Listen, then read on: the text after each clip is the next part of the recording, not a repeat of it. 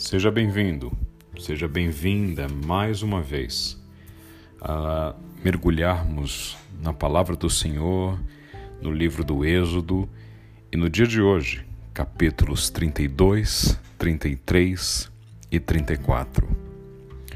O capítulo 32 nos conta um episódio triste, tristíssimo algo que merecia ser apagado da história do povo de Israel em sua jornada pelo deserto, mas que o Senhor fez questão de nos legar como uma história relevante daquilo que pode acontecer com um povo que se deixa ser cegado pelos seus desejos idólatras.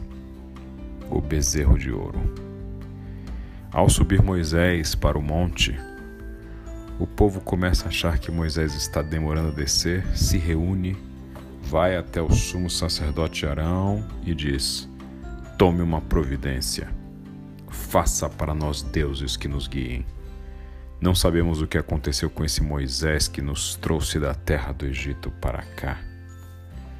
Arão, ao ouvir essa petição, prontamente diz: Então tirem as argolhas de ouro das orelhas de suas mulheres e tragam-nas para mim. E ele então derrete este ouro e trabalha nele, dando-lhe a forma de um bezerro. Ao terminar esta obra, o povo, ao ver o bezerro de ouro, exclama: Ó oh Israel, estes são os seus deuses que o tiraram da terra do Egito. Eu imagino a dor do Senhor ao ouvir esta afirmação do povo. Ainda nos diz a palavra do Senhor que, percebendo o entusiasmo do povo, Arão constrói um altar diante do bezerro e anuncia: Amanhã haverá uma festa para o Senhor. Vemos que no bezerro de ouro o povo tem o objeto da adoração. E Marão então responde com a construção de um altar, que seria a adoração propriamente dita. Ao ver isso acontecer, o Senhor avisa Moisés no monte e diz: Veja o que está ocorrendo. Eu vou destruir o povo. E podemos iniciar uma nova nação através de você. O Senhor faz essa afirmativa a Moisés, mas Moisés então intercede pelo povo. Como diz a palavra, apaziguando esta ira do Senhor, dizendo: por que estás tão irado com teu próprio povo que tiraste do Egito com tão grande poder? Para que os egípcios digam que o Senhor os resgatou com a intenção de exterminá-los nos montes e apagá-los da face da terra? Deixa de lado tua ira ardente. Arrependa-te daquilo que estás pronto a fazer, desta calamidade terrível que ameaçaste enviar sobre teu povo. Interessante que Moisés usa essa expressão arrepende-te para Deus, como se Deus fosse capaz de pensar algo ruim e se arrepender ao ouvir a argumentação de Moisés.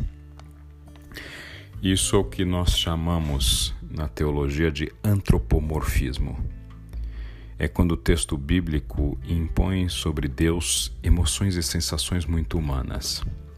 E esse texto é um texto bastante interessante porque nos fala de uma reação divina extremada em que Deus está decidido, de acordo com o texto, a destruir o povo e muda de ideia depois que Moisés argumenta. Compreendamos o seguinte em relação a Deus: Ele é o Deus onisciente, onipotente e onipresente. Na sua onisciência, Seria impossível Deus ser pego de surpresa com o argumento de Moisés, como se Moisés estivesse dizendo alguma coisa e Deus pensasse: realmente eu não tinha pensado nisso. É, acho que Moisés tem razão.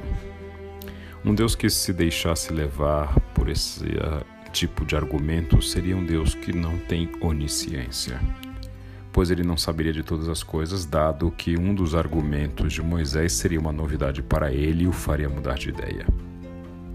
Na verdade, fica muito claro que Deus queria ouvir de Moisés a sua opinião em relação a esse tema. E por que isso, pastor? Já que Deus então não teria intenção de destruir o povo, por que, que ele faz isso? É para testar Moisés? Eu lhe digo com bastante convicção.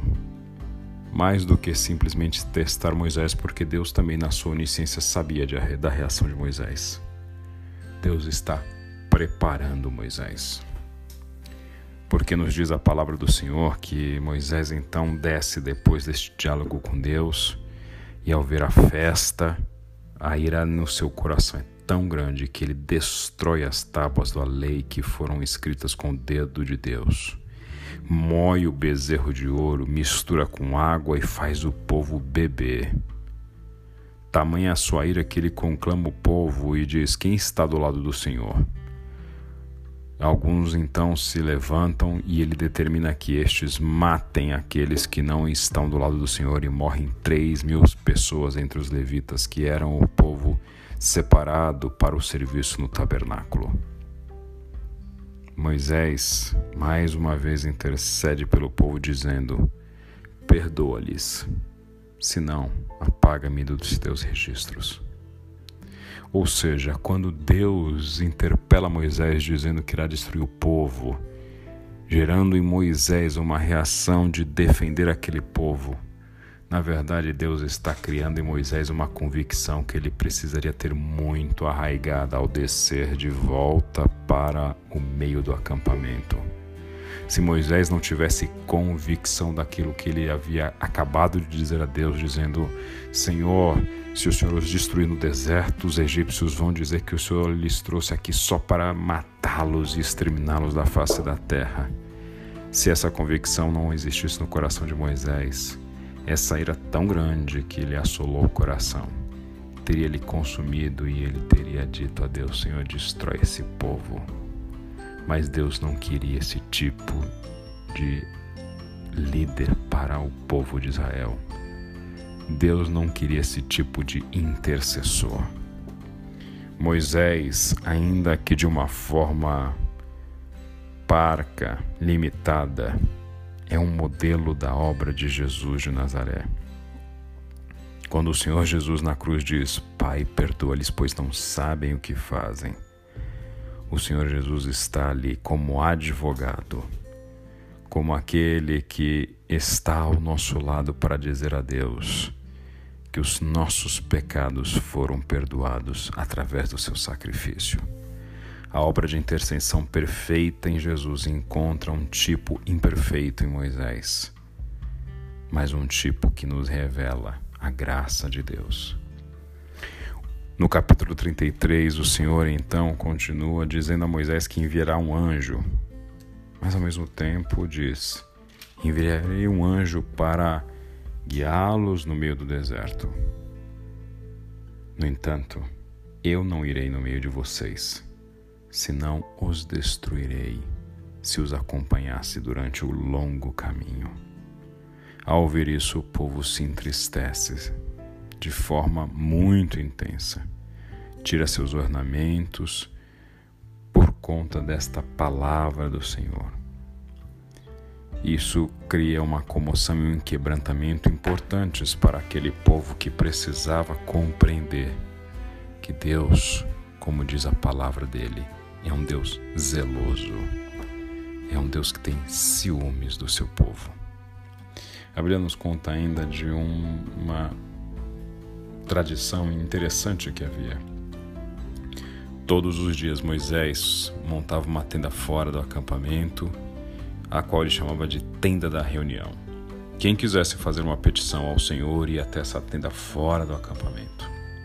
Sempre que Moisés se dirigia a essa tenda, o povo todo se levantava e permanecia em pé à entrada da sua própria tenda. Moisés era observado até que entrasse em sua tenda.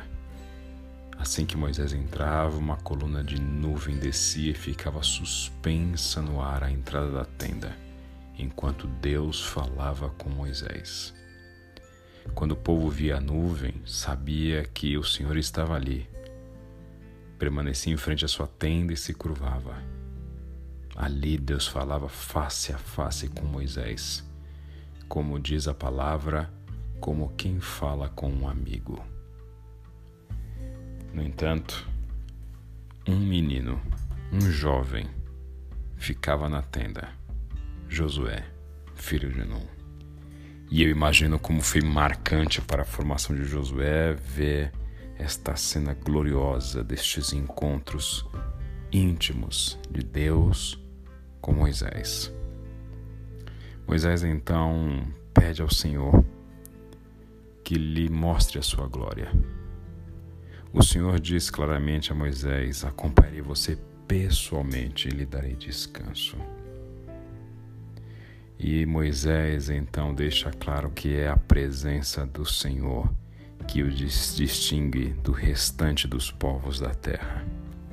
E pede em clamor: Mostra-me a tua presença gloriosa. O Senhor não lhe mostra o seu rosto, pois diz que ninguém poderia ver o seu rosto, mas que Moisés o viria pelas costas.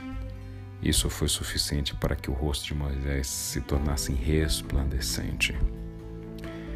No capítulo 34, então, em seguida, Deus providencia novas tábuas para Moisés e faz com que essas tábuas sejam as novas tábuas da lei. Moisés então pede ao Senhor: toma-nos como tua propriedade especial. E o Senhor então renova a sua aliança com o povo, dizendo: Realizarei novamente maravilhas jamais vistas em nação alguma.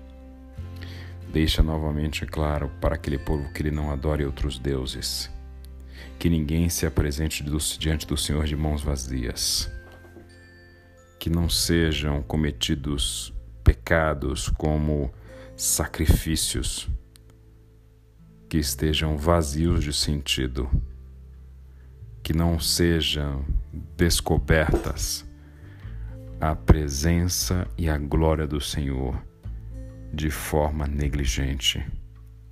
Moisés então ouve essa renovação de aliança durante 40 dias e 40 noites em jejum de água e de comida um fenômeno miraculoso, pois sabemos ser impossível para um ser humano permanecer todo este tempo, especialmente sem água. Moisés teria morrido, pois um ser humano não pode permanecer tanto tempo sem água, e sem alimento ele corre sério risco de vida também. No entanto, Moisés estava ali sendo suprido pela presença gloriosa do Senhor. Esses textos dos capítulos 32, 33 e 34 nos falam sobre este Deus maravilhoso em contraposição ao pecado mais cruel que cometemos contra o Senhor, que é o pecado da idolatria. Nós evangélicos gostamos de nos jactar dizendo que não somos idólatras como seguidores de outras religiões. Mas eu me pergunto: será que essa é uma verdade completa? Fato é que desde o Éden, o ser humano tem uma tendência idólatra, pois idolatria, de forma muito resumida, toda e qualquer adoração que não seja direcionada ao Deus Criador dos céus e da terra. Quando questiono se de fato não somos idólatras, é que se idolatria é toda e qualquer adoração que não seja devotada ao Deus verdadeiro, não interessa se não há imagens de escultura na sua casa ou na minha. Esse ídolo pode, e geralmente está, muito mais próximo de nós do que imaginamos. Esse ídolo que geramos se encontra, na maioria das vezes, em nosso coração. Nosso coração é um terreno fértil para a geração de ídolos. Fabricamos seres que rivalizam com Deus. Não raramente esse ídolo somos nós mesmos, na crença de que nós, o nosso braço, e não Deus, tem a resposta para os nossos problemas, tem o poder para se impor neste mundo. É digno de glória e de adoração. Nessa nossa confusão idólatra, reproduzimos um Deus e até o chamamos de Jeová muitas vezes. Achamos que estamos orando para um Deus que é o Deus da Bíblia, mas é um, na verdade é um Deus muito diferente do Deus da Bíblia, que reproduz, na maioria das vezes, nossos desejos e vontades, um simulacro de vontades distorcidas nas as quais adoramos e achamos que este Deus deva atender a estas vontades. Fazemos-lo um serviçal, este ídolo gerado em nosso coração e que teimosamente às vezes queremos chamá-lo de Jeová. Por isso, a diferença essencial entre ser idólatra ou ser um servo obediente do Senhor é perceber que quem manda não somos nós, é Ele. Ídolos nos obedecem, ídolos se curvam às nossas oferendas. Ídolos se comovem com essas ofertas que apresentamos a fim de comprar-lhes e granjear deles a sua boa vontade para conosco. Mas o Deus apresentado na Bíblia é santo, tão santo, que é capaz de nos confrontar em nossos pecados. Por isso, porque Ele é santo, nós o adoramos. Porque Ele é diferente de nossos desejos pecaminosos, nós o adoramos. Porque Ele é perfeito apesar das nossas imperfeições, é que nós o adoramos. Enfim, porque Ele é Deus, nós o adoramos. Que Deus te abençoe.